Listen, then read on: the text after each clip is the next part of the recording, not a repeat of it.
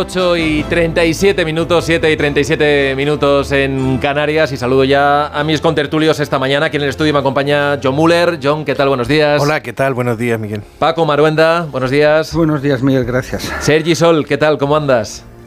Bien, muy bien. Buenos días, Miguel, y buenos días a todos. Buenos días. Bueno, enseguida os voy a preguntar por la que es la, noticia de última hora, porque lo hemos conocido hace solamente unos minutos. Hemos hablado mucho de esa reunión esperada, de esa llamada que no ha sido tal, ha sido a través de WhatsApp una comunicación que se producía en el mediodía de ayer. Finalmente esa reunión entre presidente del gobierno se va a producir con eh, Alberto Núñez Fijó, se va a producir el día de mañana en el Congreso de los Diputados a las 10 de la mañana. Pero antes de entrar en este asunto, lo hemos comentado también en una de las revistas de prensa, eh, lo llevaba el diario El País. Y ahora que estamos hablando tanto del, caso Rubiales, eh, seguramente recordaréis todo lo que se habló del caso de, Ferrovial. Y hoy decía yo, cuenta el país que el Barça quiere llevarse la sede de una de sus filiales a, Países Bajos. En concreto es la de Barça Melia, eh, es la de la filial de contenidos. Eh, la explicación, esto seguro que nos suena también, es muy parecida, ¿no? Porque lo que dicen es que quieren cotizar en el Nasdaq, en la bolsa tecnológica de Nueva York, y qué mejor que hacerlo que yéndose a, Países Bajos. Digamos que, que, todavía se está en los pasos previos, pero decía yo que esto recuerda bastante a, lo que vimos ya hace unos meses, ¿no? con algunos matices, eh, en primavera lo que ocurrió con Ferrovial y la polvareda que se levantó hablando de incluso de, deslealtades, John. Es, verdad. Eh, bueno, lo que pasa es que esto a quien ponen el disparadero es a la ministra de Economía, Nadia Calviño, al presidente de la CNMV y a todas aquellas personas que argumentaron que no había ninguna diferencia entre cotizar en España y cotizar en, en Holanda, los Países Bajos.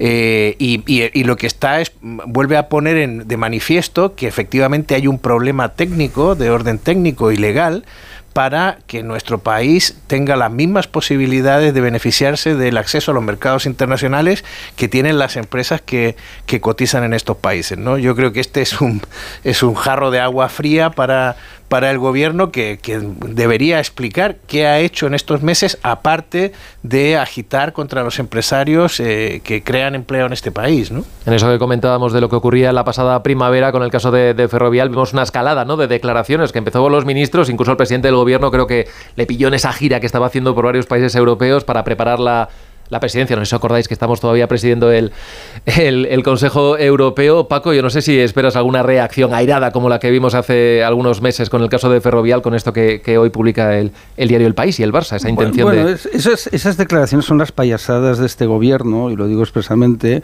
eh, pues son bravucones, salen, hacen declaraciones y luego quedan en nada. Es decir, a mí me recuerda mucho, veremos también el tema de Rubiales, eh, me adelanto a otros temas que podamos hablar, donde aquí enseguida el gobierno tiene ansiedad de coger unos micros, de demostrar que son los más machotes, y utilizo también lo de machotes expresamente, eh, los que tienen más testosterona y que son los que dan lecciones. ¿no? Hoy Ferrovial, que es un orgullo para este país, son las grandes multinacionales españolas en el mundo, pues sigue con su andadura, creando empleo, haciendo obra pública, llevando la marca España a, toda, eh, a todo el mundo, y tuvimos que escuchar cómo contra Rafael del Pino, que oye, yo lo he dos veces en mi vida, no es amigo mío, ¿no? Pues le dijeron todo tipo de barbaridades y te insisto, ¿en qué ha quedado? En nada, ¿no? Por eso digo que es una payasada, una bravuconada. Y ahora será lo mismo. Oye, vivimos en un mundo eh, global, ¿no? Y donde estamos viendo pues que empresas de Singapur se trasladan a Estados Unidos o de Estados Unidos a España o de España a Italia y esa movilidad es que no puedes hacer nada. Es decir, otra cosa es que tú regules. Y luego España tiene un problema de fondo y más con este gobierno. Claro, tú imagínate cualquier persona que nos está escuchando que fuera un inversor, ¿no? Y ese inversor eh, mira cuál es la realidad española, cuál es una realidad de inestabilidad política, de inseguridad jurídica, donde gobierna, en el gobierno están comunistas, es decir, eh, intervencionistas, es decir, porque aquí eh, estamos hablando todo el día de Franco, cosa que a mí ya me aburre bastante, por cierto, y olvidamos pues que Sumar es un partido comunista con 16 partidos en su interior. Es decir, esa es la realidad objetiva, más allá de, de las opiniones. Bueno, pues el Barça, en uso de su legítimo derecho, habrá estudiado jurídica el tema, puede hacerlo y decide que le es más útil pensando en sus socios que su obligación, es decir, la obligación del presidente del Barça es, pensar en sus socios, ¿no? No pensar en Yolanda Díaz, ni pensar en eh, Íñigo Errejón, ni en Pedro Sánchez, no, tiene que pensar en sus socios, ¿no? Y bueno, pues ha decidido eso y bueno, a mí me parece pues que hace muy bien y que deberían los políticos tomar nota y hacer menos el payaso. Sergi, no sé si a ti te, sorprende, estamos hablando todavía de, esos pasos previos, se está ultimando el acuerdo ¿no? de la compañía, la, idea es dar el visto bueno en, noviembre. No, no, no, no, me sorprende en, absoluto, hay, hay, aquí hay dos, dos cuestiones, una, que las estábamos apuntando ni, que fuera sutilmente. Uno es el menoscabo a las arcas públicas que representa este tipo de, de, operaciones. Ciertamente, pues en, siempre en un mercado global, ¿no? Lo que permite este tipo de actuaciones que son perfectamente eh, legales, ¿no? Acordes a la legalidad, ¿no? Y cada cual, como comentaba Paco hace un momento, pues, pues decide lo mejor para sus intereses. Pero luego está otra cuestión de fondo que a mí, a mí en particular me, interesa mucho, que es el endeudamiento del Barça, la situación financiera en la que está el Barça, ¿no? Y que le obliga a cada vez más ¿no? a, hacer ciertas operaciones para tratar de paliar una situación que creo que objetivamente mm, debe, debería preocupar y preocupa al conjunto de la masa barcelonista. El Barcelona eh, está en una situación crítica mm, con, un, con ya con esas famosas palancas, ya no le quedan, parecía no le quedan más palancas y ahí estaríamos pues otra vez en una ya cuarta, quinta palanca, ¿no? intentando pues paliar, paliar ese endeudamiento que, que arrastra para pues para lograr, lograr, seguir generando activos, para lograr seguir siendo también un equipo competitivo con capacidad de fichaje. Esta es la situación del Barça en estos momentos, una situación muy, muy, muy, pero que muy preocupante, ¿no? Bueno, Paco ya me adelantaba, me hacía un poquito de spoiler hablando de, Rubiales, pero es el, lo decíamos ahora repasando también en la prensa, ¿no? Desde hace 10 días, lástima que tenga que compartir eh, esas fotografías, ¿no? De la victoria del Campeonato del Mundo de, nuestras campeonas de, de, fútbol, pero es cierto que Rubiales está en las portadas día sí y día también y hoy tenemos ya eh, muchos frentes abiertos para que los oyentes tampoco se pierdan porque nos estamos familiarizando ¿no? con estas siglas, con el TAD, con el Consejo Superior de Deportes, lo que está haciendo cada uno. Bueno, ayer había varias reuniones importantes por centrar el tiro ahora en lo que ocurría eh, en el día de ayer. Había una reunión de la Real Federación con las territoriales, digamos con las delegaciones, con las federaciones territoriales. Las 19 estuvieron allí, se reunieron con el que es ahora el presidente interino, el que ha sucedido a Rubiales con Pedro Rocha. Fue una reunión larga, dicen los que estuvieron cubriendo este, este acto, esta reunión, que se volvía casi a, años atrás. Estaban detrás de unos barrotes, no tenían información, llegaban allí los de las territoriales totalmente desconcertados. No decía, yo soy ignorante, entro aquí, no sé lo que va a pasar. Cinco horas tardaron en sacar un comunicado y se habla de unanimidad, pero también se habla en la prensa de que hubo bastante tensión y en ese comunicado lo que se acordó es pedir de forma unánime eh, la dimisión, la dimisión de, de Rubiales, pero más allá no se ha pedido. Había otras figuras, esa de forzar una, una moción, eh, ahí no se ha ido, tampoco se ha hablado de la reestructuración de, de la federación o hablar de los seleccionadores.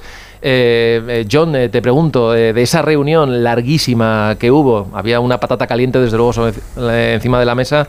Eh, ¿qué conclusión sacas tú de lo que de lo que ocurrió? A ver, hay un hay un este este este tema ha cogido los peores ribetes, ¿no? Estamos viendo cosas esperpénticas que están ocurriendo aquí, pero sobre todo porque entre otras cosas el feminismo ha encontrado una ocasión y, y sobre todo no me refiero al feminismo a todo el feminismo, me refiero en concreto a las ministras del gobierno han encontrado aquí una oportunidad pues para hacer para agitar y hacer campaña, ¿no? Y y claro, eso le ha dado un giro a este problema eh, que desborda un poco lo que a mí me parecía que era el ámbito lógico en el que se tenía que haber sustanciado. Yo creo que lo fundamental era que el señor Rubiales se tenía que marchar por su falta de decoro. Creo que el tema, la relevancia penal que va a tener el tema del beso, bueno, mm, creo que es muy discutible y que puede suponer un fiasco para aquellos que están alentando el que siempre tiene que existir una responsabilidad penal para exigir una dimisión. No, señor, hay organizaciones precisamente como la FIFA o la eh, Federación de Fútbol que son privadas pero que tienen representatividad social suficiente y ejemplaridad que transmitir a la sociedad, que a la que se le puede exigir un decoro eh, y, donde no es justificación que durante 100 veces he, sido decoroso y una vez me equivoqué. Sobre todo dada la circunstancia de lo que se estaba celebrando en ese momento. Dicho esto, hay que, hay que pensar que con toda estamos hablando de las federaciones de fútbol no pertenecen a los gobiernos. Eh, lo, explicamos en una tertulia anterior que esto era como la relación del, Estado con la Iglesia. Eh, así como la Iglesia tiene su propio sistema jurídico, eh, las federaciones de fútbol tienen su derecho deportivo. Y esto lo que implica es que muchos de esos que es verdad que hay un sector de los directivos del fútbol al que podríamos catalogar de rancios y de que no admite lo que está ocurriendo, pero hay otro sector que interpreta esto como una intromisión ilegítima del Estado en sus asuntos. Es verdad que Rubiales le ha hecho un flaco favor a la autonomía de las federaciones de fútbol de momento en que no dimitió por esa falta de decoro que presenciamos todos le ha hecho un flaco favor porque, entre otras cosas, ha decidido ir a una confrontación entre una organización social y un Estado. Eh, el, problema, y, yo creo que va a acabar muy mal para él, vamos. Eh, el, el, problema es que ahora mismo efectivamente hay una parte de la Federación de Fútbol y de los dirigentes que pertenecen a ella y de, la, y de los juristas que forman parte del elenco de abogados que, que están en el derecho deportivo que consideran que se está produciendo una acción. Mira, la declaración de la ministra de Hacienda diciendo que el gobierno iba a hacer todo lo posible para que Rubiales no vuelva a ser dirigente deportivo, esa, esa es una declaración que la FIFA ni ninguna federación de fútbol de ningún país del mundo va a tolerar, porque significa reconocer que el deporte es vicario del, del, del, del poder político. Bueno, es, un tema, la verdad, eh, muy apasionante, al igual que triste, ¿no? Por una parte, mm, Rubiales nunca debió, debió de ser presidente de la Federación Española de Fútbol, porque es un impresentable, es un macarra, lo he dicho muchas veces, y por tanto, lejos de mi intención cualquier tipo de Veníamos de una época complicada ya, ¿eh? que recordar de, Villar con, décadas, décadas al frente de la Federación. Pero ¿sabes qué ocurre? Que, que ahí se produce un escenario muy interesante y es una oportunidad para alguien que es un jugador mediocre, como era Rubiales, vamos, que andaba por ahí, que tenía afición por el fútbol, pero que no era una figura ni siquiera media, ¿no? Pero él vio la oportunidad, la oportunidad es eh, precisamente la política deportiva. Y estamos hablando de alguien eh, que es, no olvidemos que él es socialista, porque ahora los que lo están matando son los suyos, por eso esta sobreactuación tan impresionante, es decir, por eso salen todos, sale María Jesús Monteo, sale todo el mundo, porque claro, su padre era un dirigente del PSOE andaluz, como ya se ha publicado, alcalde de Motril, Em, alto cargo de la Junta de Andalucía, etcétera, etcétera. Por tanto, claro, eh, son ellos mismos que se están matando. Es decir, digo para que la gente les molesta que recordemos que Rubiales, insisto, es socialista, Partido Socialista Obrero Español. Es un escándalo que afecta al PSOE. Bueno, entonces, ¿qué ocurre? Que hay, hay varias cuestiones. Una, el impresentable Rubiales, un tío que se toca las pelotas, con perdón, en el palco para celebrar la victoria del Mundial, es impresentable. No puede ser bajo ninguna circunstancia el dirigente del, fútbol español. No, bajo ninguna. Es decir, eso no, España no puede dar la imagen de un torrente. Es decir, torrente, que es una cosa genial de Santiago Segura, está muy bien para el cine. Pero no podemos dar la imagen de que el presidente del fútbol español es un garrulo que se toca las pelotas. El torrente es una sátira. Exacto, no, pero por favor, vamos, es que es una cosa que me siento avergonzado, ¿no? Es decir, increíble, ¿no? Y luego está la, la relación eh, del tema del famoso beso robado, que demuestra lo impresentable que es el personaje. ¿Eh? porque tú te celebras o te abrazas. Yo, no, es verdad que no soy muy efusivo, por tanto, vamos, decir, bajo ninguna circunstancia se me ocurriría darle un beso a alguien, vamos a decir, pero no, porque va en mi carácter, ¿no? Y me parece, por tanto, increíble que alguien, para expresar su felicidad, pues eh, le coge, la levanta o ella le levanta a él, etcétera. Y ahí entramos ya para acabar en el terreno jurídico. Ese es un terreno muy complicado, es decir, porque habrá que acreditarse que efectivamente es una agresión a mí me puede parecer repugnante lo que hizo, lo he dicho desde el principio, y si no, luego salen los típicas hidras, las, las, ah, los cancerberos de las redes, ¿no? Que te atacan, ¿no? Maruenda, no, no, oiga, no. Es decir, impresentable, dimisión, ya, fuera, ¿no? Pero luego, oye, una vez que ah, aceptamos el tema moral, luego la, actuación de la Fiscalía presentando una querella, ¿no? Eh, pidiendo a Jenny que mm, se sume a esa querella y tal y que cual, ¿no? Todo eso ya es un terreno donde, claro, ahí los jueces tendrán que entrar, que determinarse efectivamente, que se ha producido, habrá que ver antecedentes, habrá que ver los WhatsApps entre ellos, qué tipo de relación tenían de amistad o no amistad, si efectivamente había una posición de autoridad y dominante, si es un uso habitual en el Bueno, ella ha hablado con claridad, ella ha dicho que desde luego no fue un, beso consentido, que se sintió vulnerable eh, y ha lógicamente dicho que en ningún momento, como sí que dijo el señor Rubiales, le pidió permiso para darle ese pico. En claro, y ahí, es, y ahí es donde entras, pero eso está muy bien en el terreno de las declaraciones, pero tienes que entrar en el terreno jurídico, que eso ya es otro terreno. Es decir, yo estando a favor de ella, mi hija jugado a fútbol, mi hija mayor, ¿no? Por tanto, es un mundo pues que conozco y etcétera, ¿no? Tampoco soy un experto, ¿eh?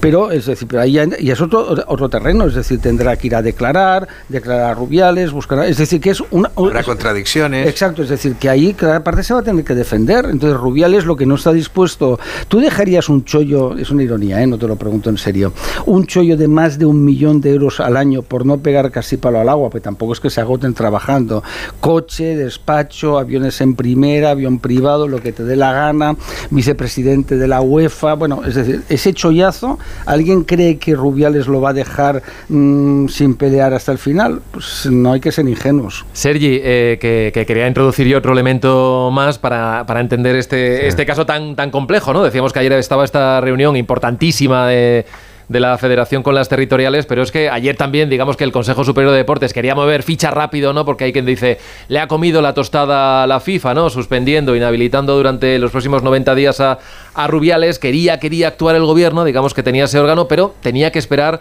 a que antes el Tribunal Administrativo del Deporte, ese famoso TAD, pues eh, admitiese eh, la denuncia ¿no? que había presentado el Consejo Superior de Deportes. Eso es lo que esperábamos que iba a ocurrir Ayer fueron pasando las horas, de hecho llegó a comparecer ante los medios Víctor Francos para anunciar algo que no pudo anunciar porque esa decisión eh, no, se, no se produjo eh, y lo que dijo el Tribunal Administrativo es, oiga, deben ustedes más documentación para tomar una decisión correcta, ¿no? Antes de dar los siguientes pasos. Y ahí ya viene también la refriega política, ¿no? Porque hemos escuchado en las últimas horas a Yolanda Díaz decir que, en fin, que podían haber actuado antes y al propio Francos diciendo, mm, en fin, no, no vamos a llevar el debate por ahí. O sea, pelea también dentro incluso del propio gobierno, Sergi. Ya, bueno, mm, cuando escuchamos a, a Miquel Iceta, ya dijo que su objetivo, que si de él dependía, en Rubiales estaba muerto, que era una cuenta atrás y que se, si, lo, si, lo, ponía en sus manos iba a durar poco, ¿no? Eso a mí también me lleva a una, reflexión, más allá de compartir pues, las reflexiones que han podido hacer hace un momento Paco y, Müller con respecto al señor Rubiales. Eh, apuntaba hace un momento, uh, Müller decía que era una cuestión de falta de, sobre todo de falta de decoro, y yo, yo comparto, comparto lo que dice lo, que decía hace un momento Müller, sobre todo es una falta de decoro que tal vez años atrás hubiera sido normal o se hubiera permitido. Acordamos que, teníamos eh, presidentes eh, que eran que eran muy protagonistas, eran otros tiempos, de esos tiempos de, la ópera o de incluso un señor como, como Joan Gaspar, que en la calle, porque lo puedes encontrar, era un típico, era un señor eh, con todas y, cuando estaba en el palco pues era un, auténtico forófono. Eran otros tiempos donde se permitían ciertas, ciertas licencias, ciertas actitudes que hoy nos, nos parecen, y además creo que con razón, impresentables. Luego eh, está también, a mi, a mi parecer, para no sumarme ya, que ya, me parece cansino, pues además muy fácil en estos momentos, ¿no? Apuntarse a, o incluso cebarse con, con el tal eh, eh, Rubiales. Ahí hay otra cuestión para mí que, significativa, que es lo peor de la condición humana, ¿no? Es con qué facilidad nos apuntamos todos contra el que contra contra el contra el que ya vemos que está que, que, está muerto. Y cuando cuando está muerto cuando hay una casca de pronunciamientos cómo nos sumamos todos y con qué facilidad no eh, menospreciando cualquier cualquier otra consideración. Hay que valer ¿eh? hay que valer de pasar de esos aplausos de, levantarse y, después cuando se mueve en ficha lo veíamos el fin de semana claro, con la FIFA, claro pues ahí está. A mí a mí eso me parece eh, que dice muy poco en conjunto de, de, la sociedad no de, cómo de cómo actuamos. Pero no, no porque yo quiera defender la, actitud del señor Rubiales, que oye, que, para nada, para nada. Ya, ya me parece que es un tipo que, por su manera de proceder no debería haber estado nunca en esa o asumiendo esas responsabilidades, ¿no? Mm, pero luego no puedo dejar de, decir, mm, de confesar que me sorprende sorprende, más que me sorprende que me abochorna ver cómo y con qué facilidad nos apuntamos todos, nos cebamos, ¿no? Incluso he escuchado una declaración, ah, pues este monedero, yo no tengo nada tampoco ni, para bien ni para mal con el señor monedero, al contrario, pero me parece que ya en nuestro mundo es apuntarse ya con esa con ese, esa valoración respecto pues a esa huelga de hambre que hace la madre pues de, Rubiales, ¿no? Pues ahí también a cebarnos con esas cuestiones, ¿no? Ya me parece, me parece mm, poco valiente, me parece innecesario. Eh, y bueno, estamos ya en, ese punto. el señor Rubés hace muchos días que es un cadáver y a medida que todo, todo el mundo olía que era un cadáver, pues iba aumentando la cascada de pronunciamientos. Pero luego volví a lo que quería decir, que es que... Mm, el tema de la presunción de inocencia, si nos lo creemos en una democracia, pues deberíamos, debería valer, para bien o para mal. aunque, esa, aunque el presunto responsable de, unos hechos eh, fuera la peor persona de este mundo, ¿no? Y cuando, cuando el poder político, ya sea el, autonómico o, el, central, pues actúa sin, sin, ninguna, sin, ningún respeto hacia esa, hacia esa presunción, mm, pues me parece que algo flaquea, ¿no? Insisto, ¿eh? porque luego cualquier cosa puede ser malinterpretada. Me parece el, el, señor Rubiales que es un tipo que nunca debiera haber estado ahí. Pero luego, mm, como que nos pasamos de frenada, ¿no? En general, ¿no? Y porque es muy fácil, es muy fácil disparar contra el que ya, contra el que ves que, que, ya, es, un, alma en pena, ¿no? Que va, que va arrastrándose y al que todo el mundo, eh, vamos, rechaza y le traicionan sus colaboradores y amigos, ¿no? Es, es como los dramas de Shakespeare, ¿no? A mí me encanta. ¿Sabes? Al final los clásicos siempre los tienes ahí, siempre te sirven para el tema, ¿no? Entonces, Rubiales que ha sido pues como un rey despótico que compraba voluntades, regalaba dinero a medios de comunicación, por cierto, favorecía, etcétera, etcétera. Cuando ha llegado el momento de que ha iniciado su caída, los buitres todos se han avalanchado. Yo como nunca fui amigo de él, ni lo conozco, no lo creo que no lo solo de mi vida, ¿eh? Digo, pues, si lo hubiera saludado y fuera amigo, lo diría, ¿no? Ya sabes que no me corto un pelo en nada. Eres muy educado, Paco, eso lo sabemos de eso. Pero no, no, pero vamos, que si fuera. pero vamos, me encanta por la parte de, insisto, de, Shakespeare, ¿no? Un chico de origen más o menos humilde, hijo de un alcalde socialista. Es decir, de cómo ahora lo están apuñalando todos, lo están masacrando. La madre en huelga de hambre. Es decir, me parece una historia de verdad fascinante. Fíjate que a propósito de clásicos que dice Paco, hoy Juanma Rodríguez en el ABC cita a Gila, que cuenta que de pronto va un tío caminando y ve a que 10 le están pegando una paliza a alguien. Y el tío dice, ¿me meto o no me meto? Y dice, y al final me metí y entre los 11 lo pusimos tibio. Sí, sí. La, forma, la forma más gráfica. Hablamos de esos otros nombres de, Luis de la Fuente y de Jorge Vilda, ¿no? El, seleccionador de... Bueno, estos son buenísimos, reconócelo, Vilda, otro traidor, ¿no? Yo que dije irónicamente que, hombre, si le dieron a... Qué pena, yo que lo había elogiado a Vilda por su... A del Bosque, que hicieron Marqués, que lo hicieron a Marqués de Vilda, ¿no? Digo, digo, por ser coherentes con la sobreactuación que hay ahora con todo este tema. Y cómo ha traicionado al día siguiente, no tardó nada. De, verdad, hacerme caso. Es que Shakespeare está, bueno, o las, las comedias y las tragedias griegas y romanas, mm, vamos, eh, mm, están aquí a la orden del día, ¿no? Todos ahí traicionándolos. Y luego el presidente del Rocha, que ya se ve de presidente.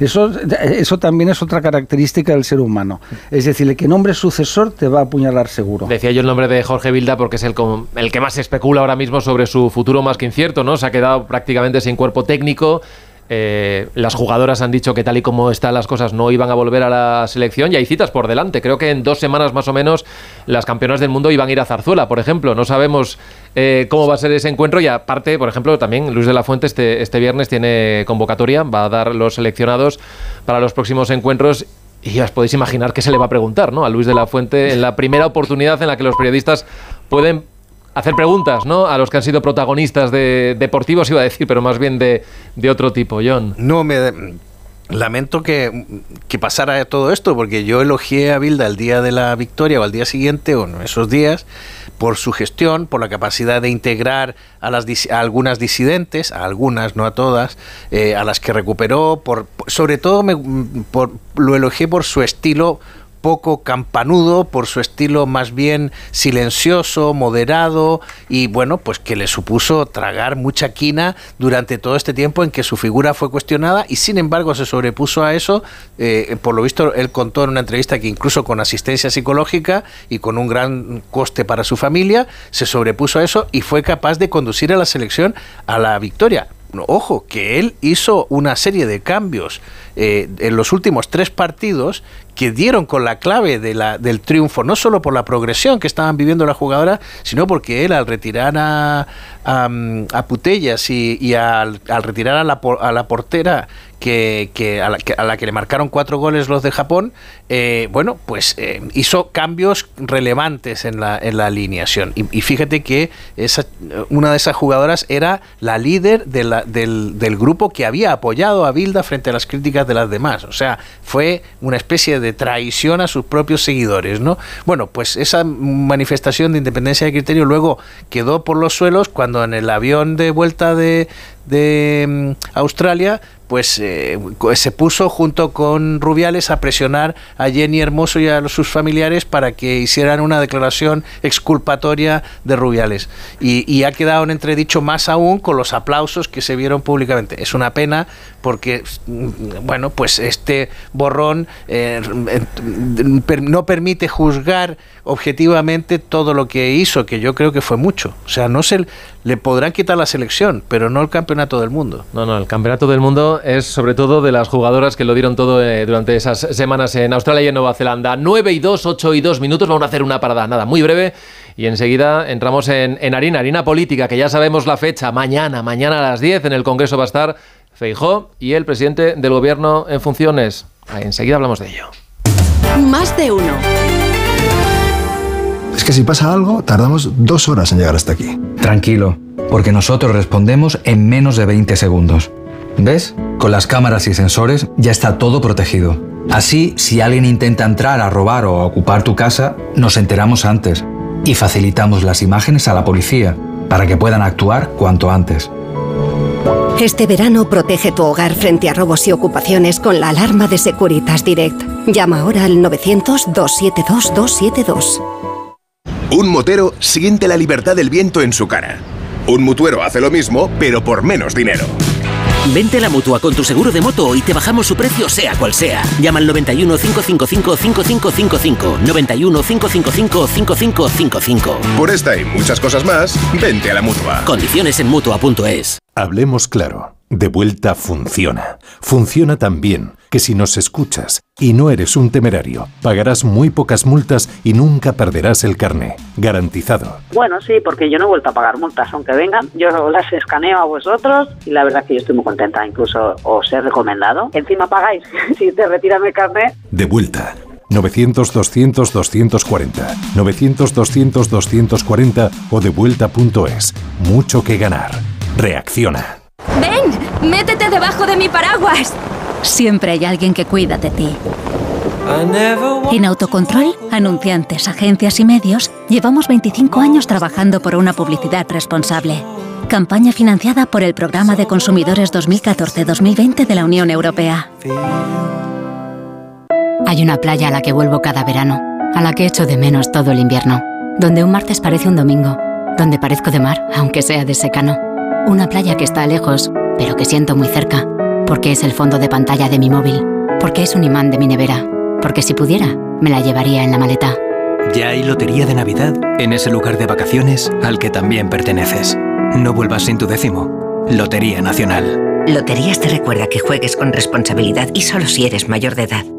Uno, dos, tres. Solo tres días. Ni uno más. Para llevarte ofertas tan buenas como esta de Supercor, Hipercor y Supermercado El Corte Inglés. Salmón noruego por medios o enteros a 10,50 euros el kilo. 10,50. Solo hasta el jueves. En Supercor, Hipercor y Supermercado El Corte Inglés. Precios válidos en Península y Baleares. Hablemos claro. De vuelta funciona. Funciona tan bien que si nos escuchas y no eres un temerario, pagarás muy pocas multas y nunca perderás el carné. Garantizado. Bueno, sí, porque yo no he vuelto a pagar multas, aunque vengan. Yo las escaneo a vosotros y la verdad que yo estoy muy contenta. Incluso os he recomendado. Encima pagáis si te retiran el carné. De vuelta. 900-200-240. 900-200-240 o devuelta.es. Mucho que ganar. Reacciona. Vuelven los piojos. Filbit, tu marca de confianza contra piojos y liendres. Filbit, de Laboratorio CERN.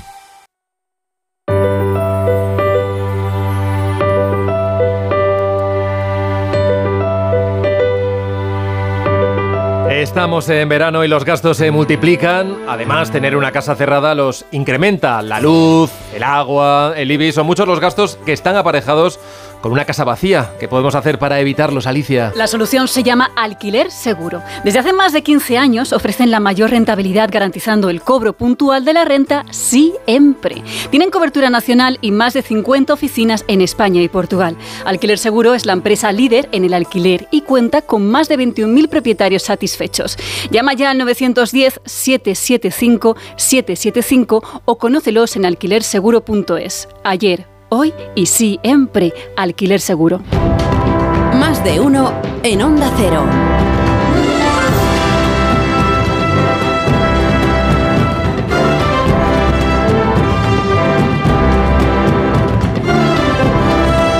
9 y 6 minutos de la mañana, 8 y 6 minutos en Canarias. Seguimos en tertulia con Sergi Sol, con Joe Muller y con Paco Maruenda. Y ya sabemos que la cita política del día, sin lugar a dudas, va a ser mañana en el Congreso de los Diputados. Hora 10 de la mañana. Allí se va a ver Alberto Núñez Feijó, candidato designado por el Rey a la investidura de finales del próximo mes de septiembre. Y el presidente del Gobierno en funciones, Pedro Sánchez.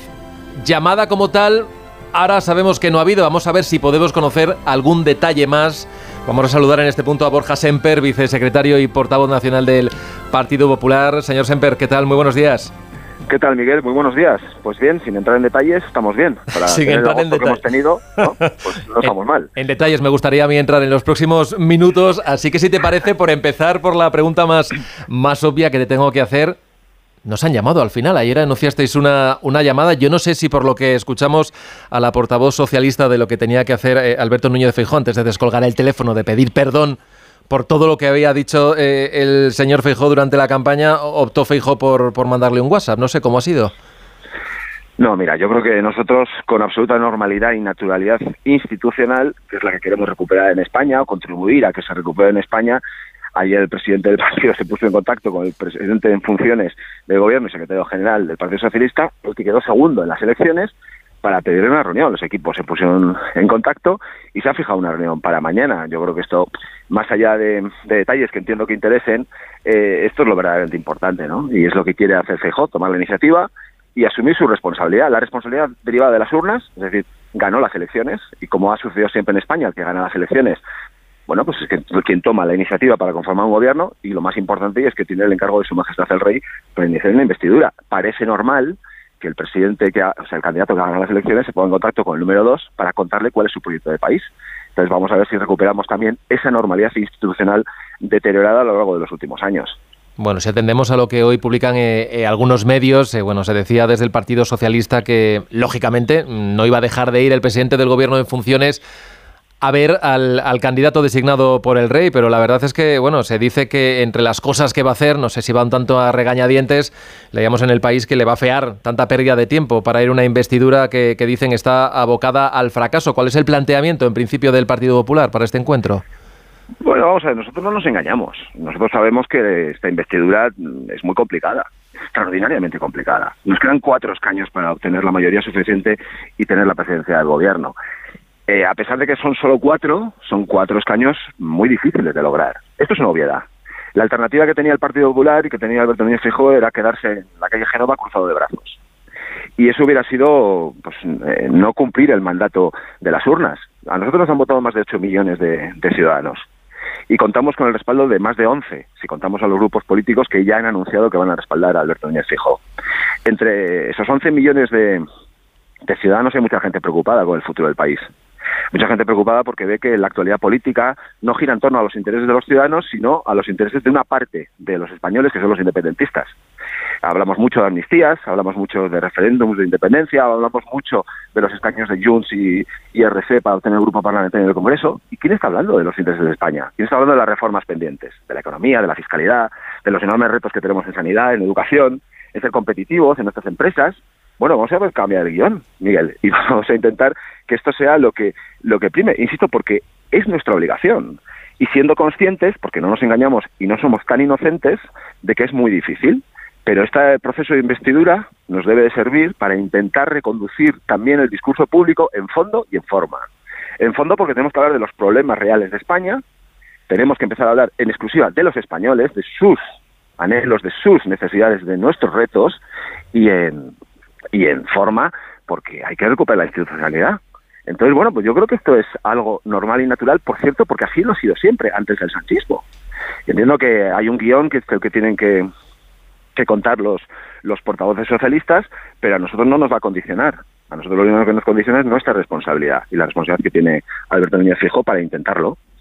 Hablabas y, y, apelaba usted a la normalidad institucional, pero lo cierto es que en los últimos meses y prácticamente desde que el señor Fijo llegó a la presidencia del Partido Popular, el diálogo eh, ha sido bastante nulo. Hemos visto muy broncas las sesiones de control en el Senado, vimos muy bronco y muy enfadados eh, a, los candidatos en el, el debate de, de, A3 Media. Y, y, yo no sé ustedes con qué se conforman mañana, yo no sé si le van a hacer alguna pregunta, porque como sabemos que el tiempo, y el tiempo corre para todos, no sé si entre sus dudas mañana es la de plantearle, porque ustedes están hablando mucho de esto también, no tanto desde la otra parte, de esa ley de amnistía de la que ya todos y sobre todo el mundo del independentismo da por hecho que va a figurar en la, en la negociación ¿no? para la otra posible investidura. Sí, sí, bueno, incluso portavoces socialistas ya están apuntando la posibilidad y el, el, supuesto encaje legal de una hipotética ley de amnistía. Bueno, este va a ser el guion, efectivamente. Y estos son dos modelos que están en juego. Eh, lo que está haciendo Fijo ahora, yo entiendo que, o sea, no entiendo cómo hay gente a la que le sorprende. Desde que llegó a la presidencia del Partido Popular ha hecho seis propuestas de pacto de Estado al Partido Socialista, desde la oposición. Seis, ¿eh? Seis. Que van desde la economía hasta la calidad institucional. Las seis fueron rechazadas con un portazo. Y nosotros, a pesar de eso, hemos seguido diciendo siempre lo mismo, y es que España necesita que los partidos políticos trasciendan de sus siglas para pensar en el interés general. Tenemos mucho, mucha política y poca política de Estado, poca talla de Estado. Y esto es lo que, lo que nosotros queremos representar en España y lo que Alberto Núñez Fejo quiere liderar en el país. Eh, insisto, ¿esto puede ser bisoño o puede sonar a inocente en la España actual? Sin duda que es, pero eso no, lo, no deja de convertirlo en virtuoso, en lo que creemos que es nuestra responsabilidad y la responsabilidad de Alberto Núñez Feijóo. Que la legislatura fue bronca, ¿cómo no va a ser bronca? Con un gobierno que impulsó leyes como la, la del CSI. ¿Qué hubiera sucedido si una ley del solo CSI hubiera impuls sido impulsada por un eh, gobierno del Partido Popular y hubiera dejado en la calle a más de 100 agresores sexuales y rebajada la, pena privativa de libertad a más de mil? ¿Cómo no vamos a ser contundentes contra esa ley? ¿Cómo no íbamos a ser contundentes contra la reforma del Código Penal que aliviaba las cargas penales para corruptos independentistas? Pero eh, una cosa es ser contundente en la oposición, porque es el mandato que uno tiene cuando tiene que hacer oposición, controlar la acción del gobierno, y otra cosa es que el gobierno piense que cuando no estás, en, eh, cuando no estás a favor de él, eh, es que la legislatura, es que estás haciendo una oposición bronca. Bueno, vamos a reconducir las cosas. Estar en contra de Sánchez, no estar a favor de lo que está haciendo Sánchez y el Partido Socialista, no es ser un peligroso radical. Porque hasta hace bien poco, estar en contra de lo que plantea el Partido Socialista y lo que plantea Pedro Sánchez era algo en lo que estaban de acuerdo muchos socialdemócratas y mucha gente de izquierdas, incluso muchos dirigentes del Partido Socialista e incluso el propio presidente Sánchez. Entonces, tenemos dos opciones o aceptar esta especie de, de, de, de lenguaje eh, eh, que pretende despistarnos y desviarnos de lo que es verdad y lo que es mentira, y aceptarlo y jugar todos a este juego, o seguir manteniendo una posición que busca la racionalidad y el sentido común y la verdad. Bueno, pues nosotros es en lo que, es en lo que estamos. Señor Semper, ¿cómo se va a articular esa ronda de contactos? Mañana sabemos que el plato fuerte eh, es con el presidente del gobierno en funciones. Ahora van a entrar a esa reunión con 172 apoyos, van a salir de esa reunión con 172 apoyos. A partir de ahí, ¿qué? ¿Con quién se va a reunir el señor Feijó? Porque se está hablando que una vez que pase esta reunión va a ser el grupo parlamentario eh, el, que, el que las conduzca. Yo no sé si, si la agenda ya tienen alguna novedad más o si ya han ido poniendo fechas para esa otra pretensión que tenían también de reunirse con los presidentes autonómicos. No, todavía no, no hay fechas, pero recogiendo lo que decía antes, Alberto Núñez tiene, eh, está, ha sido designado por el rey para intentar una, un proceso de investidura. Lo razonable es que quien aspira a ser presidente del gobierno cuente cuál es su proyecto, cuál, cuente cuáles son sus intenciones, cuál es su modelo de país, qué políticas quiere impulsar a los grupos representados en el Congreso de los Diputados. Y lo razonable y lo natural es que eso se articule en una ronda institucional bajo el paraguas del Congreso de los Diputados con las formaciones políticas allí representadas. Sabemos que allí cada uno es de su padre y de su madre y sabemos que los intereses son muy variados, pero es que nosotros les vamos a contar qué es lo que creemos que necesita España y cuál es el modelo de gobierno que impulsaría Alberto Núñez Fijo en el supuesto de ser investido. Y esto se lo vamos a contar con naturalidad, con transparencia, haciendo política a las formaciones políticas, a los grupos parlamentarios en el Congreso de los Diputados. Esto significa que cuando nosotros, y cuando Alberto Núñez Fijó o el equipo negociador haga planteamientos de economía, de, bienestar social, haga planteamientos de infraestructuras, haga planteamientos de financiación autonómica, algunos nos respondan, oiga, esto no nos interesa, nos interesa otra agenda, que es una agenda particular y una agenda que solo mira los intereses o de unos políticos o de una parte de la política española, tendrá el no del Partido Popular y se lo diremos a la cara. Pero esto eh, conviene mm, repetirlo porque queremos cambiar la agenda de la política española y que se deje de hablar tanto de los intereses de una parte de sus políticos para hablar de los intereses de la ciudadanía, de los intereses de España. Y esta es la agenda que vamos a tener lo más prioritario. ¿Cómo lo vamos a articular? Pues lo sabremos en las próximas horas y en los próximos días eh, y contactaremos con los, con los grupos representados en el Congreso y se establecerá un calendario. ¿Pero han contactado ya con alguno de ellos? Porque Esquerra ya les han dicho que no cuenten con ellos, con Bill ustedes ya han dicho que no se van a sentar, no sé si hay algún otro partido que les haya dicho no, o los presidentes autonómicos, porque hoy leíamos en la portada del periódico de España que, que los presidentes han declinado esa oferta. ¿Ha habido ya algún contacto, algún tanteo para reunirse? Bueno, pues está en ello, no tengo los detalles y esto entenderá usted que comenzó ayer, ayer lo anunciamos, lo prioritario ha sido el encuentro con el presidente del gobierno eh, en funciones y este es el, el, calendario que se va a ir desvelando en las próximas, en las próximas semanas. Nos reuniremos con quien quiera reunirse, y con toda tranquilidad y con toda paz. Nos reunimos con quien quiera. Y parece razonable también que quien aspira a ser presidente del gobierno en la España descentralizada también contacte institucional y formalmente con quienes tienen una alta representación institucional en, las comunidades autónomas como son los presidentes y les cuente qué es lo que él hará o haría en su puesto de ser investido con el gobierno y que escuche también cuáles son las realidades políticas desde el punto de vista de los presidentes autonómicos. Parece normal que esto suceda. No solo con un presidente autonómico, no solo con una parte de la ciudadanía española, como decía antes, sino con todos los presidentes autonómicos. Recuperar otra vez también ese discurso nacional ese discurso abierto, ese discurso que eh, busca entender cuáles son las necesidades de, del conjunto de los españoles. Con uno de ellos, por ejemplo, con eh, y Urcullo, el presidente Lendakari, el Lendakari vasco, tiene muy buena relación. Siempre han hablado de ello como presidentes autonómicos. Yo no sé si a usted le consta si ha habido ya alguna conversación entre ellos, al menos durante el último mes. Pues no me consta. Si me constara tampoco se lo contaría, pero, pero no, honestamente no, no me consta. Pero yo eh, espero que, las conversaciones sean naturales y normales entre todos, entre quien aspira a ser presidente de gobierno y todos los presidentes de comunidades autónomas también, entre Íñigo Urcullu. Esto que parece excepcional y desde luego en la España actual, en esta España, eh, iba a decir post, pero todavía sanchista, eh, ha sido algo excepcional eh, nosotros aspiramos a que vuelva otra vez a recuperarse esa normalidad institucional. Hablar no significa además de ceder. Em, escuchar no significa eh, dejar de defender tus planteamientos. Al contrario, nosotros no somos menos gestores. Alberto Núñez Cejo no es un hombre que ha venido a la política para estar cruzado de brazos.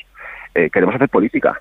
Y la política se hace impulsando también tus ideas, impulsando también tus políticas. Y eso es lo que queremos también aprovechar en este periodo, en este periodo de un mes que queda hasta la investidura y más allá. Usted viene...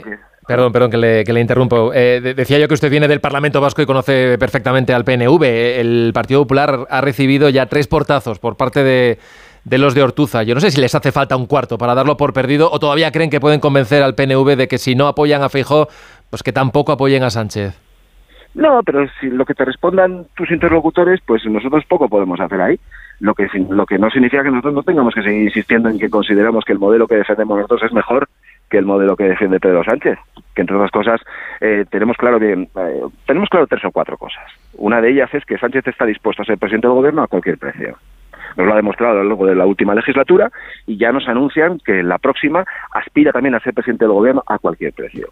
Tenemos bien claro también que esto pasa porque puede tener un gobierno a leche limpia entre ellos. Ya han empezado, ¿eh? Ayer la vicepresidenta en funciones, Yolanda Díaz, también criticaba a la otra parte del gobierno a cuenta de a cuenta del caso Rubiales y la supuesta falta de, firmeza por parte del gobierno, ya le respondía a su jefe de gobierno. Es decir, este quilombo, este lío permanente que hemos vivido en los últimos cinco años es lo que nos proyectan a futuro. Bueno, pues este es un modelo que conviene combatir, conviene combatir políticamente. Y además que tenemos un respaldo electoral que nos, nos legitima también y nos obliga a actuar y a intentar superar esta, esta circunstancia. Lo que haga el PNV, pues será cuestión del PNV y nosotros lo que tenemos que defender es lo que creemos que es bueno para, para España. Es verdad que el Partido Nacionalista Vasco está en, y otras formaciones políticas, claro, están en un periodo preelectoral. Es verdad que la situación electoral en Euskadi es muy particular porque hay una amenaza también para el propio PNV y su hegemonía y su poder político y están da la sensación de que un poco atenazados pero yo no me voy a meter en, cuestiones internas y en debates internos del Partido Nacionalista Vasco porque creo que a lo que nos lo que nos compete y en este caso a mí es hablar de, de lo que queremos hacer nosotros y no tanto de lo mal que lo están pasando otros. Señor Semper, ¿se arrepiente usted de haber pedido eh, de alguna forma el voto a los socialistas descontentos? Yo no sé si en las listas que hizo Pedro Sánchez hay alguno, pero bueno, le han acusado a usted de estar alentando al transfugismo. No sé si se arrepiente de esas palabras eh, en vísperas de esa reunión con Sánchez. Bueno, si yo hubiera dicho eso, pues probablemente tendría que arrepentirme, pero es que yo no dije eso. Claro, eh, eh, yo entiendo que el, guion político de unos y otros lleva a intentar retorcer las palabras que uno que uno dice. Yo lo que digo, lo que dije y lo que sigo insistiendo es que eh, hay otra España posible y que hay otra España posible a esta que nos dibuja Pedro Sánchez y que esa otra España posible era una España en la que coincidíamos socialdemócratas, conservadores, liberales, eh, progresistas, y coincidíamos en la idea de que la gobernabilidad de España no podía depender de partidos independentistas, porque no tienen un proyecto para común y compartido para España, entre otras consideraciones muy importantes, pero esta me parece muy relevante. Y lo que hacía era un llamamiento, y lo sigo haciendo, a ese sentido común, a ese sentido de Estado, que creo que existe todavía en una parte importante de la sociedad española que se autoidentifica como socialdemócrata. Y yo le hablo y me dirijo a los votantes de izquierda y también a los dirigentes del Partido Socialista, no a una parte de los dirigentes socialistas, no a una parte de los diputados. Nos dirigimos a todos, diciéndoles que hay posibilidad de que demostremos grandeza y que leamos bien la situación que atraviesa España, que es extraordinariamente delicada y que si no trascendemos y si no superamos este escenario, la alternativa es negativa para España, porque volverá a ser una legislatura condicionada por quienes no tienen un proyecto común y compartido para España, que son los independentistas. Entonces, en este escenario, ¿no convendría que el Partido Socialista y el Partido Popular nos pusiéramos de acuerdo para desbloquear la legislatura e iniciar una legislatura que pivote en torno a los acuerdos, a la negociación, al entendimiento en el Congreso de los Diputados entre las dos grandes formaciones políticas? ¿Esto por qué es descabellado en España? Yo creo que es descabellado plantearlo en España porque Pedro Sánchez se niega. Ahora bien, por mucho que se niegue Pedro Sánchez, si nosotros creemos que es lo mejor para España, no podemos dejar de defenderlo y no podemos dejar de defender lo que creemos que es virtuoso para la política española. Aunque nos llamen inocentes, que probablemente lo seamos o suene a eso, pero es que es lo virtuoso hoy día, a nuestro juicio, y es lo que necesita el país. Ya me había dicho al principio de esta entrevista que no iba a entrar en detalles y está cumpliendo escrupulosamente con eso que me había dicho. Así ¿Ah, que le, voy a, le, voy a preguntar por algo más que, que, quizás usted, por la sensación que tiene de trabajar muy cerca de, del presidente del Partido Popular. Yo no sé si usted cree que Feijóo está preparado para quedarse como líder de la oposición en el Congreso. ¿Cómo preparado para quedarse como líder de la oposición en el Congreso? bueno, yo creo que Alberto Núñez ha venido a la política para ser presidente del gobierno de España, eso es lo que está intentando. Eh, el otro puente lo cruzaremos cuando lleguemos a él, pero a mí no me cabe la menor duda que Alberto Núñez Fijó tiene capacidad y preparación para desempeñar un papel y otro. Lo que sucede es que todavía no hemos descartado la posibilidad de que sea presidente del gobierno y vamos a por ello. Eh, nosotros estamos en política, insisto, no para hacer oposición, sino para cambiar las cosas y mientras nos toque ser oposición tendremos que hacer una oposición sensata, razonable y, contundente, pero que la aspiración es llegar al gobierno para mejorar, para cambiar la política y para darle oportunidades a los españoles para que puedan desarrollar sus proyectos vitales en libertad. Una política que no se meta en nuestras vidas, que no se meta en nuestras cocinas, que nos, diga a quién tenemos que besar, a quién tenemos que rezar, a quién tenemos que amar, unos políticos que se respeten entre ellos mismos y por lo tanto respeten a los ciudadanos, una política que vuelva a ser rigurosa, que deje de ser epidérmica, que deje de hacerse en base a titulares y que hable de, la profundidad de los temas. Oye, pues esto, la responsabilidad que se exige a cualquier persona que tiene algún ámbito de responsabilidad elevado, y desde luego los políticos lo tenemos. Esto es lo que, lo que para lo que hemos venido y para lo que sin duda está Alberto Núñez Fijó al frente del Partido Popular. Ya le robo 30 segundos más. Ya así después de esta investidura, si Feijó no, gobierna, le pregunto a usted, eh, a, Borja Semper, ¿usted quiere seguir en la primera línea de la política? Me está haciendo una oferta para volver a Onda Cero. Si estuviese en mi mano, eh, pues, pues la podría hacer, porque usted conoce esta casa y conoce este programa, pero yo le pregunto por su futuro más inmediato. Pues mire, yo honestamente eh, abandoné una vida plácida eh, en el sector privado porque estaba muy preocupado con el futuro del país y porque confiaba en, y confío en el proyecto de Alberto Núñez Fijó, en su personalidad y en su capacidad política. Si no sale adelante la investidura, eh, la situación del país no solo va a ser igual, sino que va a ser peor. Con lo cual yo estoy muy preocupado, honestamente preocupado con, eh, con la gobernabilidad del país, con la estabilidad y con la política en España. Con lo cual, pues bueno, pues quizás tenga incluso más alicientes para seguir en política. Pero vaya usted a saber, esto de la política se ha convertido en un ejercicio eh, muy complicado que afecta a la familia, afecta a la vida cotidiana y, y, bueno, pues hay muchos factores en juego, ¿no? Pero mi y mi vocación es hasta cuando quiera Alberto Núñez Fijo seguir a su lado e intentar ayudar a cambiar la política en España. Bueno, fíjese lo que cambia la política en un día. Nos quedan todavía 27 días para llegar al debate de investidura. Borja Semper, vicesecretario y portavoz nacional del PP. Gracias, gracias por atendernos esta mañana más de uno y, ya hablaremos con, con Carlos Alsina por su posible vuelta. Pero bueno, no vamos a cruzar ese puente. Vamos poco a poco. Muchas gracias a vosotros y mucha suerte. Un saludo, un saludo. Buenos días.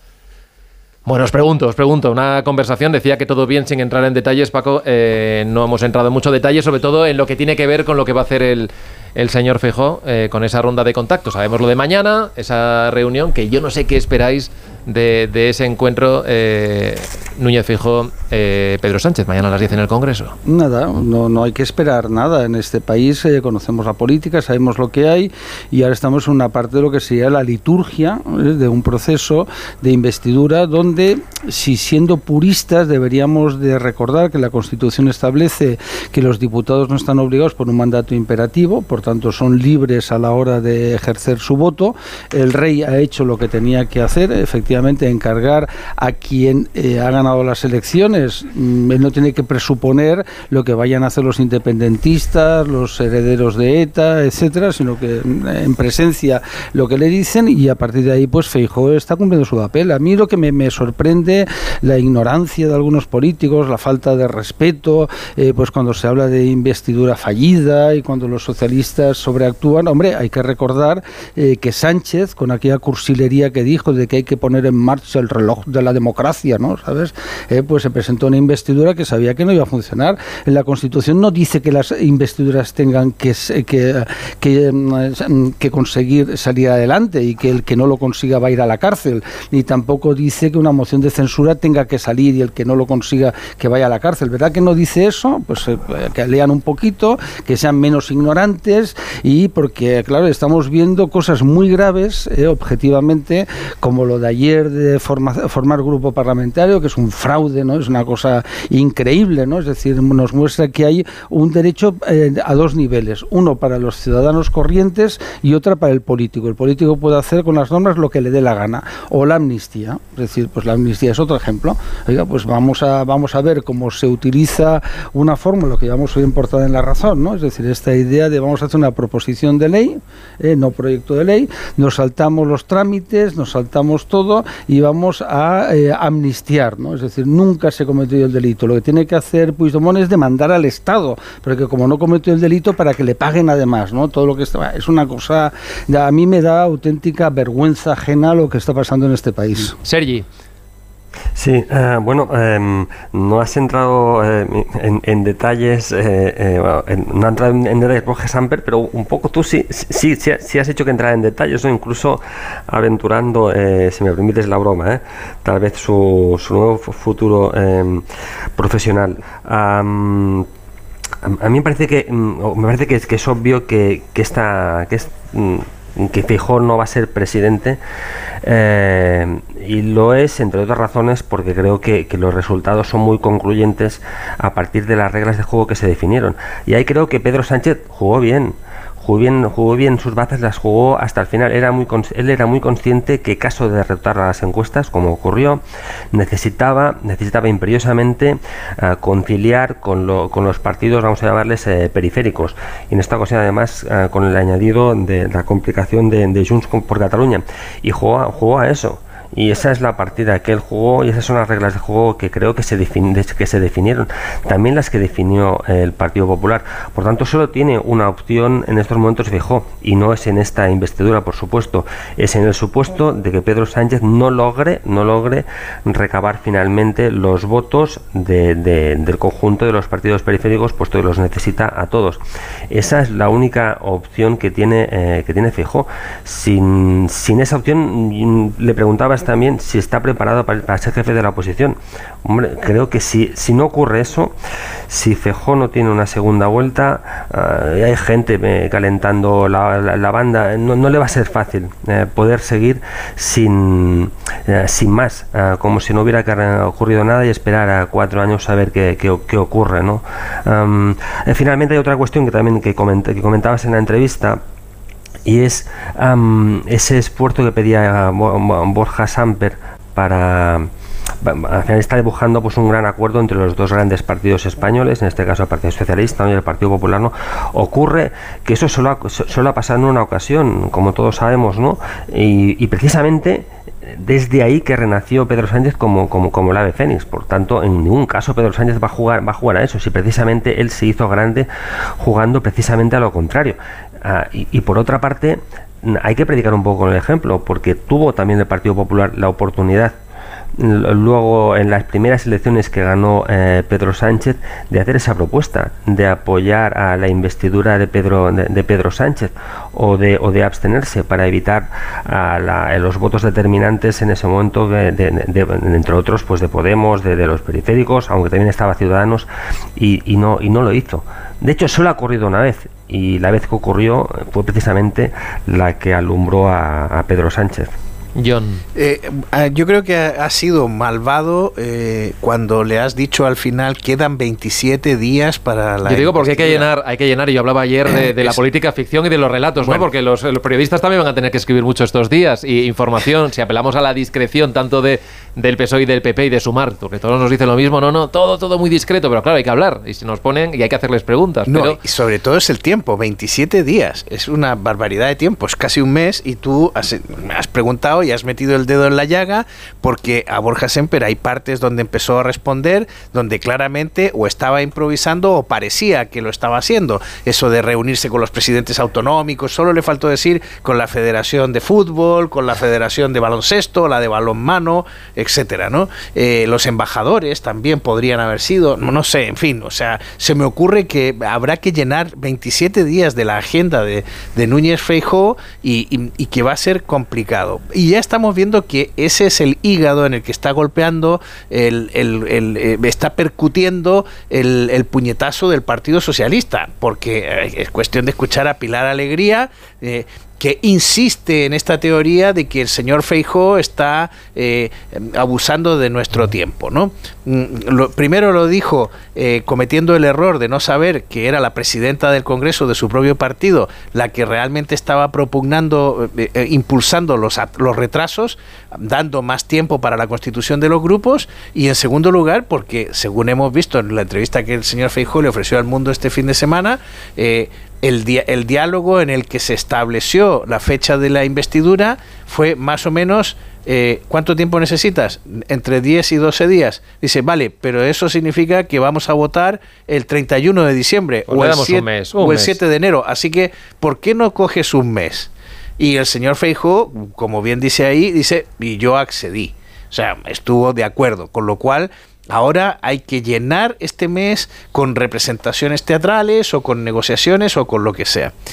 Ya vamos a ver, porque mm, no es fácil vaticinar lo que va a ocurrir o cuál va a ser el estado de ánimo de este país dentro de un mes.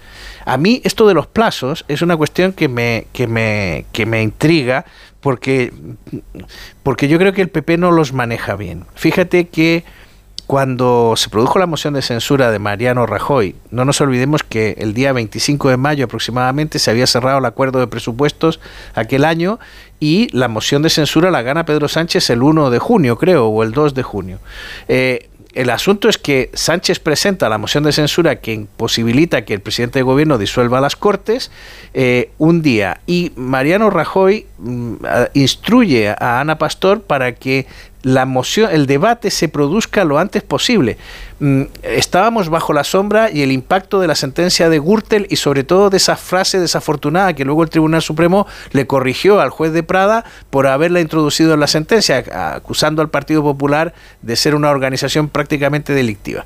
Y y el asunto es que bajo el impacto de eso, que claramente, no digo tanto que presionara a la opinión pública, la clave es que presionaba al PNV, eh, se produce la votación de la moción de censura. Si el señor Rajoy, en vez de decir que lo debatamos lo antes posible, hubiera dicho dale largas y, y, vamos a debatirlo dentro de un mes, las aguas habrían bajado, eh, la temperatura ambiental hubiera, hubiera descendido, los problemas, otros problemas hubieran venido a sustituir las urgencias porque ya vemos que la actualidad se come las informaciones a una velocidad increíble y muy probablemente el sentido o la votación, si hubiera sido un mes después del día en que Pedro Sánchez registró la moción de censura en el Parlamento, habría tenido una suerte muy distinta o hubiera dado tiempo a que mucha gente se pensara dos veces lo que iba a hacer.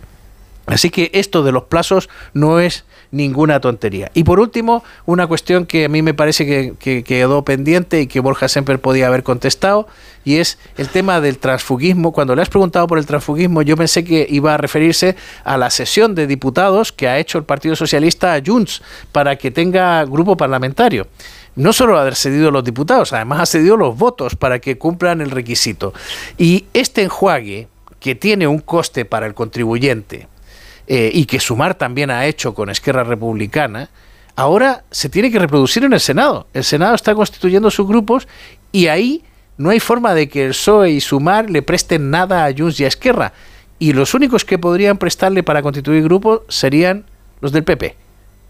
Bueno, y lo que creo que han hecho es preguntarle a los letrados para tomar una, decisión. Enseguida vamos a seguir, os voy a dar la palabra a todos y vamos a comentar una noticia que se ha producido ahora. Hablamos de tribunales, ya sabéis, esa pelea que tenía el Partido Socialista para conseguir ese escaño en la Comunidad de Madrid pendiente. Recurrió hasta el Supremo por esos votos nulos que hubo. Bueno, tenemos anuncio y el PSOE lo va a llevar al Constitucional porque eso ya lo saben, puede cambiar mucho la relación de fuerzas y sobre todo cómo se negocia con Junts, del sí a una abstención. Enseguida lo comentamos. En 23 minutos llegamos a las 10, a las 9 en Canarias. Más de uno. En Onda Cero. ¿Sabes lo que son los HADAS? Son esos sistemas de ayuda a la conducción como los avisos de colisión, de salida de carril o de ángulo muerto, entre otros, que tanto te ayudan a mantener la seguridad de tu vehículo. Si tu coche tiene HADAS, es decir, asistentes de conducción, cámbiate a línea directa y te premiamos con un precio imbatible. Llama o directo a lineadirecta.com. El valor de ser directo. Hombre, Luis, te veo mejor que nunca. Es que he pillado un kilito. ¿Y ese cochazo? Pues eso, que he pillado un kilito. Este verano, si pagas un repostaje en Repsol de 30 euros o más con la app Wilet, puedes ganar un millón de euros. Pillar un kilito más te va a sentar, pero que muy bien. Más información en Repsol.es. Vuelven los piojos. Filbit, tu marca de confianza contra piojos y liendres. Filbit, de Laboratorio CERN. Soy de legalitas porque cuando no sé qué hacer, me dan soluciones. Como cuando mi inquilino dejó de pagar el alquiler y me ayudaron a recuperar mi dinero. O cuando recibí aquella notificación de Hacienda que podía haber acabado en multa. Hazte de legalitas en el 900 y siente el poder de contar con un abogado siempre que lo necesites. Y ahora, por ser oyente de Onda Cero, ahórrate un mes el primer año. Este es un mensaje para todos los oyentes de radio y es solo para decir gracias. Gracias por dedicarnos tres horas cada día. Gracias por escucharnos en casa, en el coche, en el trabajo, en un móvil o donde sea, en directo o en podcast. Gracias por tu fidelidad, porque gracias a ti, la radio sigue siendo un gran medio, el más creíble, en el que más confías y el que mejor te informa y entretiene. El medio del día a día, de la actualidad al instante y que te acompaña siempre estés donde estés. Radio Value, la asociación de radios comerciales te da gracias a ti. En solo 21 minutos nos vamos a plantar en las 10 de la mañana, en las 9 en Canarias y tengo aquí cerquita a Begoña Gómez de la Fuente y eso significa que vienen las noticias del corte inglés. Sí, ahora toca llenar la despensa tras las vacaciones, no quieres hacerlo de cualquier forma ni a cualquier precio con Supercore, Hipercore y Supermercado del Corte Inglés.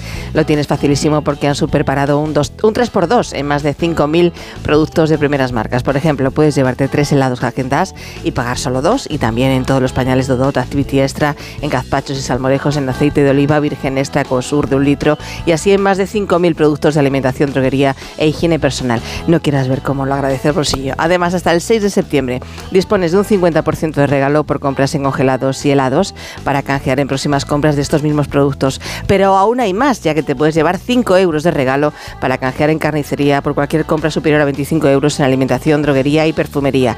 Y así puedes eh, ahorrar un dinerito en tus filetes, chaletas y solomillos.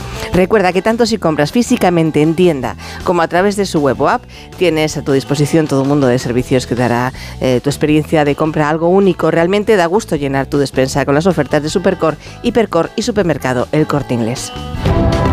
Más de uno en Onda Cero.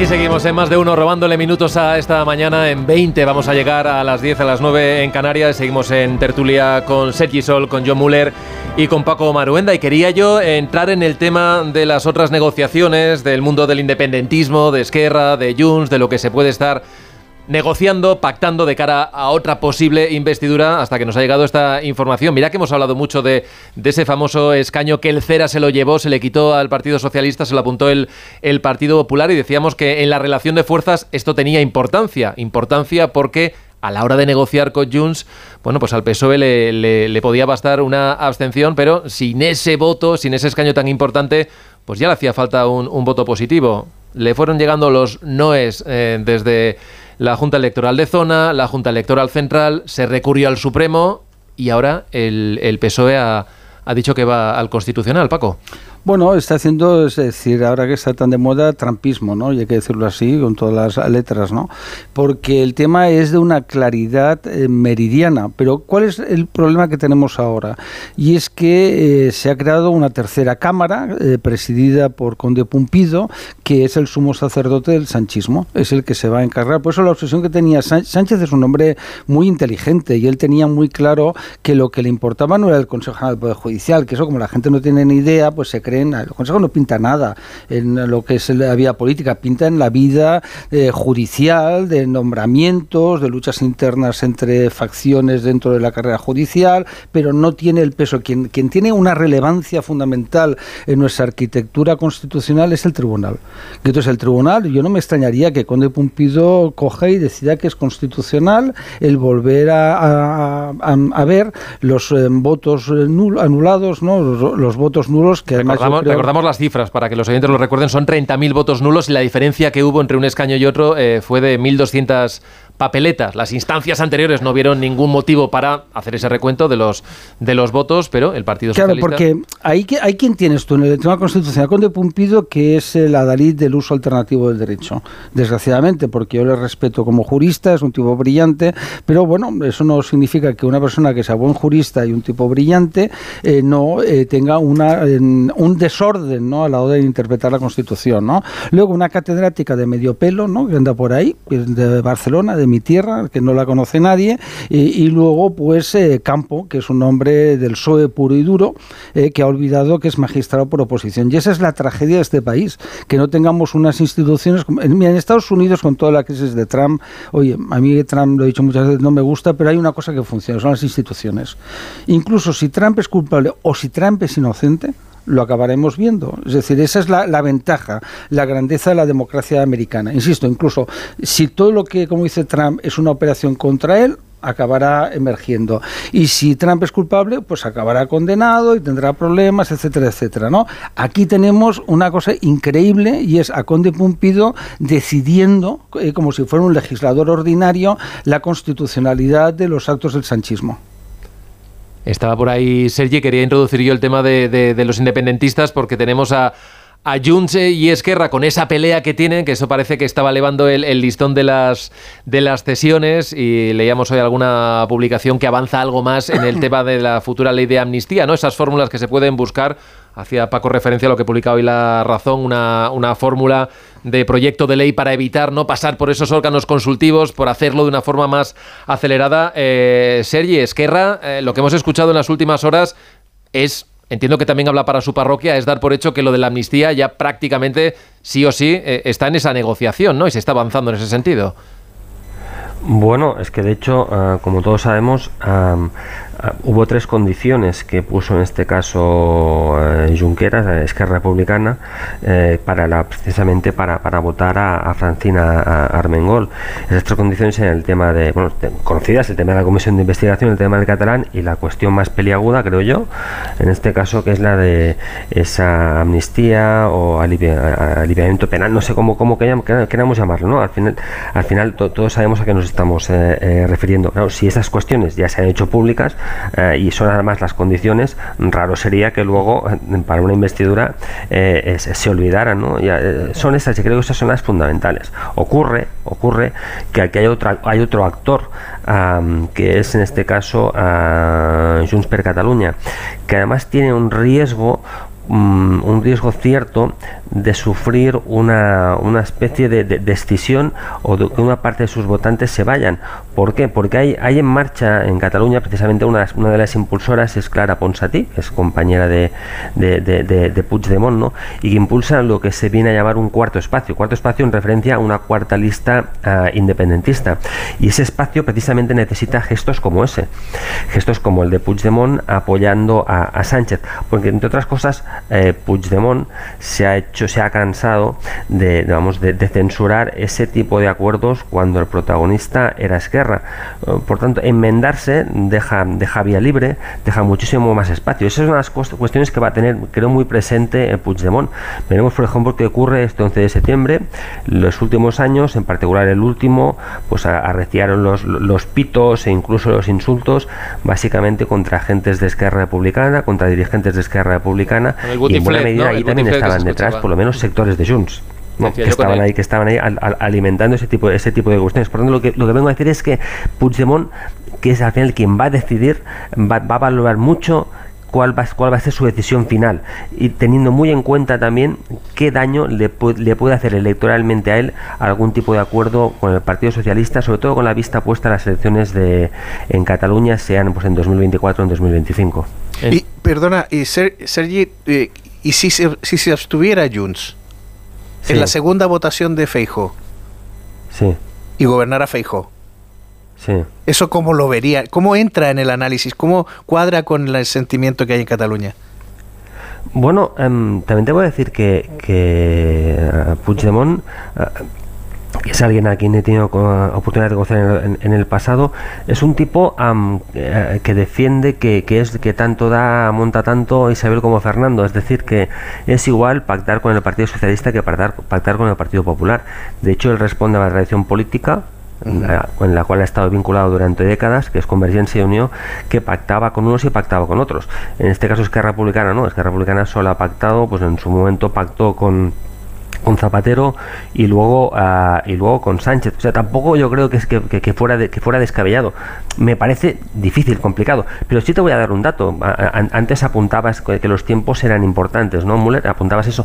y, y, yo te digo, um, cuando hubo la moción de, censura contra Rajoy, y tú, y tú decías, si Rajoy no se hubiera precipitado, si hubiera dejado pasar unas semanas, pues tal vez el resultado hubiera sido otro. Pero vamos a recordar que eso también hubiera podido tener afectación en la decisión del grupo parlamentario en esos momentos de, los herederos de, Convergencia. creo que en ese momento se llamaba... no, me acuerdo, Democracia y Libertad, me parece que era el nombre, ya no era, ya no era CIU. Bien, Carlas Puigdemont estaba en contra de apoyar esa moción de, censura. Ocurrió que aún no controlaba el grupo parlamentario. Por lo tanto, si se, si se hubiera ganado tiempo, si Rajoy le hubiera dado tiempo, tal vez hubiera, hubiera sido otro. Porque en la, en la mentalidad, en el racionamiento de Puigdemont, si tanto da, monta tanto, ¿para qué iba él a apoyar, a mojarse eh, colocando a un presidente del Partido Socialista? Ahora, sería, sería, desde luego eh, sorprendente, ¿no? Que, esa abstención de Jun se produjera además a tres días del 1 de octubre. Bueno, en fin, sería un poco de, Bueno, eso es importante, las fechas, exactamente.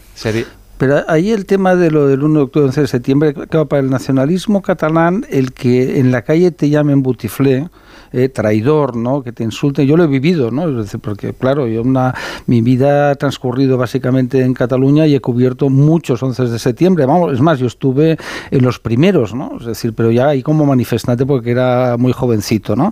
Eh, que eh, pedíamos libertad, amnistía y estatuto de autonomía, como recordaréis todos. Ahí sí que se hablaba de amnistía, pero era el tránsito de una dictadura a una democracia, que es la diferencia importante que hay para el tema, para justificar, porque ahí hay el terreno de cómo justificas ¿eh? en, el, en, el, preámbulo, ¿no? Es decir, ¿por qué damos una amnistía? Es decir, ¿por qué se hace una ley de amnistía? Es decir, yo entiendo que Yolanda Díaz, que sabe poco de derecho, y el equipo que está formando, pues no, no entienden, ¿no? Pero tendrás que hacer una justificación, una exposición de motivos donde expliques, ¿no? Entonces, en ese terreno, para Puigdemont es complicado, para Junqueras, para Gonés, para, eh, para en Rovira, etcétera, es muy complicado, porque te van a llamar traidor. Es decir, te van a decir que eres un traidor, que estás buscando una solución personal para Puigdemont, es que es el, y para Junqueras, porque claro, Junqueras, una ley de amnistía le limpia su pasado y se puede presentar mañana unas elecciones. Es decir, eh, cuidado, ¿no?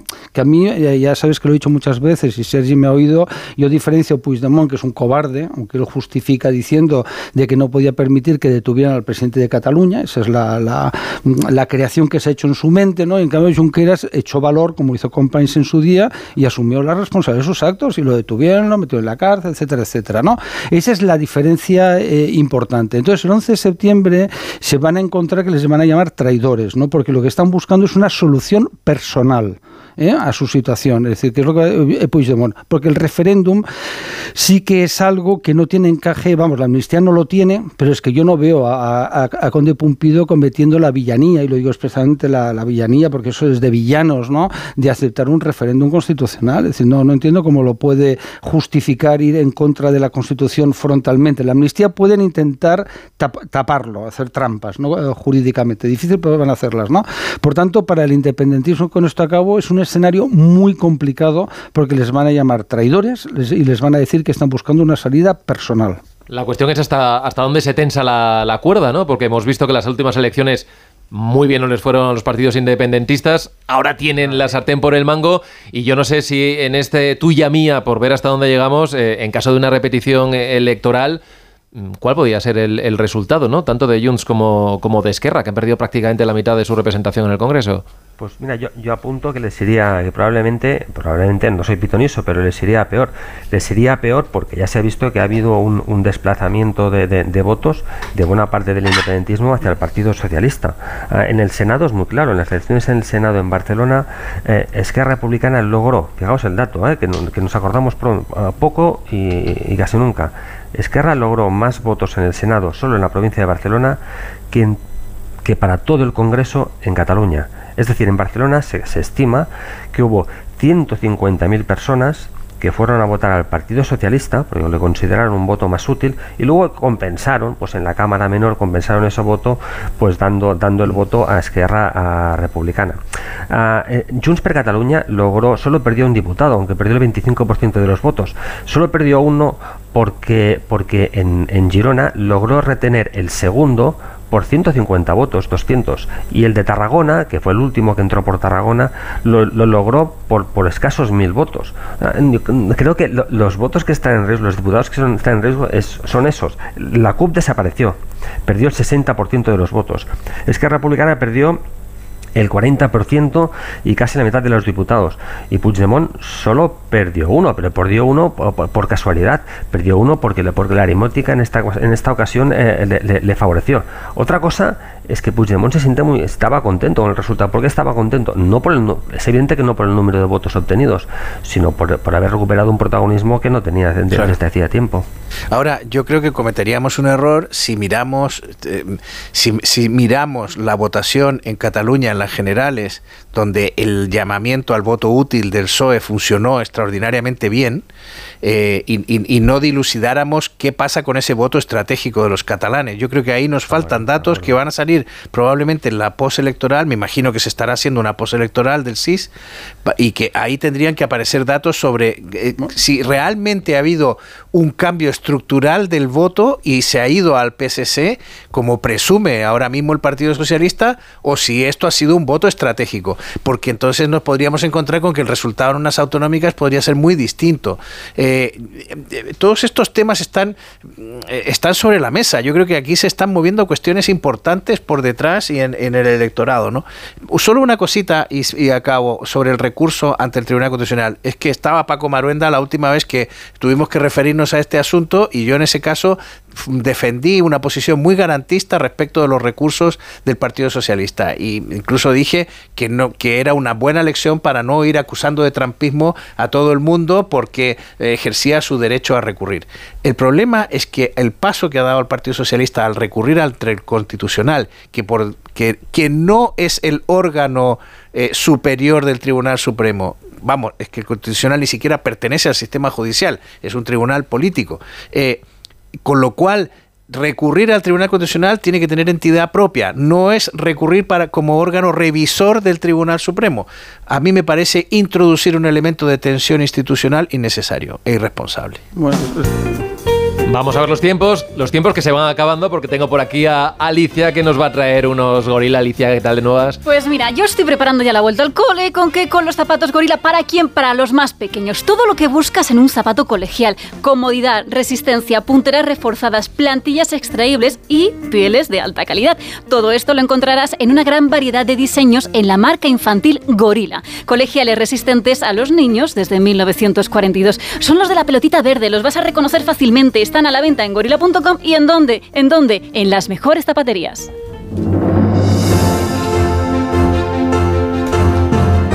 Pues el tiempo justo tengo para deciros gracias y hasta la próxima. Sergi, John, Paco, un placer teneros hoy por aquí esta mañana. Nosotros lo dejamos aquí, sigue la información a partir de las 10 en el boletín informativo y luego más de uno con Begoña Gómez de la Fuente. Mañana nos escuchamos. Un saludo.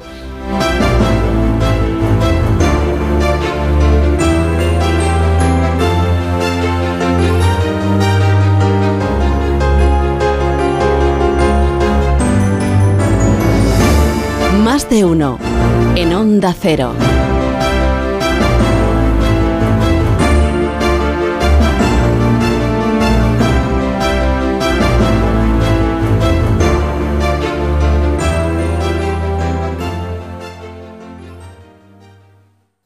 Onda Cero Madrid 98.0. Lo quiero, lo tengo. Lo quiero, lo tengo. Lo quiero, lo tengo. Mi Kia lo quiero, lo tengo. Este verano, mi Kia lo quiero, lo tengo. Estrena tu Kia. Este verano, con condiciones especiales. ¿Lo quieres? Lo tienes. Condiciones especiales hasta el 31 de agosto de 2023. Más información en kia.com. Kia, descubre lo que te inspira. Ven a Takay Motor, concesionario oficial Kia en Fuenlabrada, Móstoles y Alcorcón, o visítanos en takaymotor.com. Necesito reformar mi cocina. Encárgaselo a Kixen, una empresa del grupo Duchamania con la misma profesionalidad y compromiso. Miden, diseñan, realizan albañilería, fontanería, todo. La reforma integral de mi cocina, justo lo que busco. Infórmate en el 91 762 98 76 en kixen.es o en el Paseo del Molino 6. Y recuerda que Kixen es K-I-X-E-N. Los Fernández son muy amables, recogida a domicilio, de cortinas y edredones, de alfombras y de tapices, limpieza y restauración. Los Fernández son muy amables, los Fernández son muy amables. 91 308 5000. Si vendes tu coche, ya móvil. Nueva tienda en Alcalá de Henares. No te dejará indiferente. La mejor tasación por tu coche si está bien cuidado. Operación rápida, baja automática, transferencia inmediata a tu cuenta corriente. Solo en Yamóvil, los auténticos seminuevos. Te digo que tengo el cielo ganado. Nacho, ya sé que estás aprendiendo a cocinar, pero esto es insufrible. No hay quien se coma nada, o crudo o quemado. Y además, dejas la cocina que no hay quien entre. Cariño, yo lo que necesito es inspiración. Vámonos, yo invito a Atrapallada, cocina gallega, gallega de verdad, paseo de las... Y hoy nos vamos hasta el lejano oeste, Enrique. Hay un sitio en el estado de California. Ahora sí que nos llevas a la Polinesia francesa, Elena. Menudo viaje. Sí, sí, sí. En Gente Viajera abrimos por vacaciones. Sábados y domingos a las 12 del mediodía con Carles Lamelo. Te mereces esta radio. Onda Cero, tu radio. ¿Te gusta el misterio? Yo creo que es uno de los grandes deseos del ser humano, viajar en el tiempo. Pero hablar de una cosa tan interesante como es el mito de Atlántida. El mito o la realidad, el primer La Rosa de los Vientos. Encontramos una historia fascinante de un barrio que tenía origen en los templarios. Era un pez que su cabeza ha sido cortada. ¿Cómo le vuelve a crecer? Es una historia apasionante. Y La Rosa de los Vientos, con Bruno Cardeñosa. Ahora, sábados y domingos a las doce y media de la madrugada y cuando quieras en la web y en la app de Onda Cero. Te mereces esta radio. Onda Cero, tu radio. Onda Cero.